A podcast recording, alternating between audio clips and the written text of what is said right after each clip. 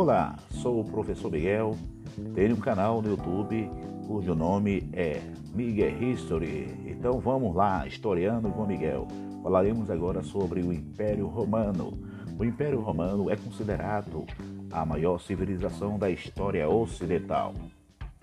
Durou cinco séculos, começou em 27 a.C. e foi até 476 d.C. O império se estendia do rio Reno para o Egito e chegava até a Grã-Bretanha e Ásia Menor. Assim estabelecia uma conexão com a Europa, a Ásia e a África. No sistema político do Império Romano, o poder político estava concentrado na mão ou na figura do imperador. O Império Romano começou com Otaviano Augusto e terminou com Constantino XI.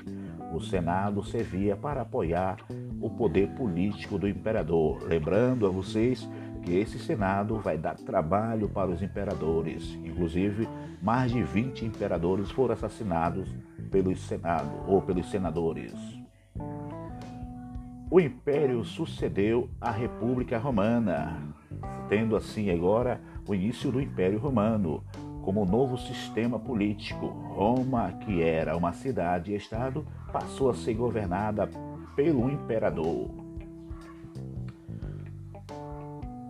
Foi em seu início que o império conquistou a maior parte do poder. Até o século II Cristo, ao menos 6 milhões de quilômetros quadrados estava sob o domínio do Império Romano. Sob o domínio do Império Romano estavam 6 milhões de habitantes também. Roma, nessa fase, foi habitada por um milhão de habitantes. Entre os pontos fundamentais para o sucesso do império estava o exército, que era profissional e atuava como legião sob o comando de astutos generais. Roma se expandia cada vez mais ao Mediterrâneo. Este Império Romano também tem umas características peculiares muito interessantes para nós entendermos. O Império Romano também tinha essas características, principalmente essas essenciais no comércio, a característica que escravizava os povos conquistados, tinha o controle das províncias e eram feita por, que eram feitas por Roma. Roma também era politeísta. O governante tinha cargo vitalício. Esse cargo vitalício quer dizer o imperador governava até a sua morte, mas muitos deles foram mortos de forma precoce pelos senadores.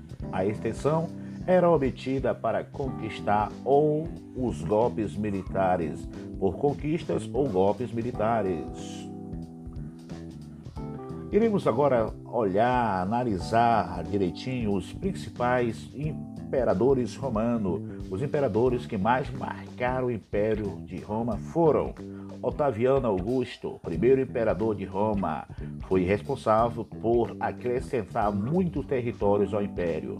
Cláudio, seu principal feito foi conquistar parte da Grã-Bretanha.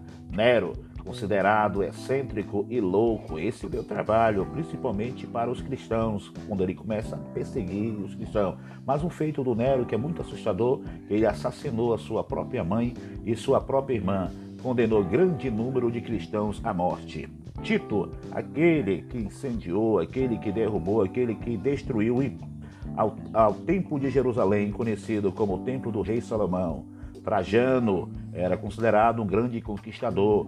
Foi em seu governo que o Império Romano atingiu a maior extensão.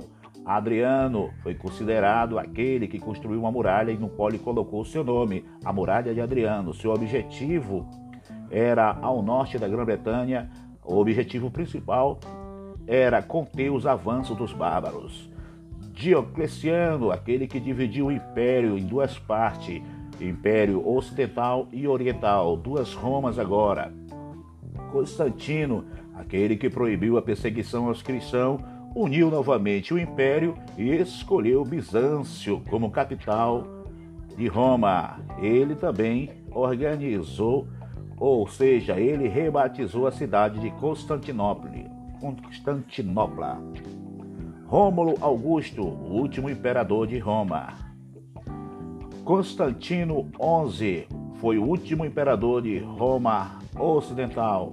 Morreu defendendo a cidade contra os ataques dos turcos. Historiando com o professor Miguel, este é o início da nossa aula de hoje sobre o Império Romano.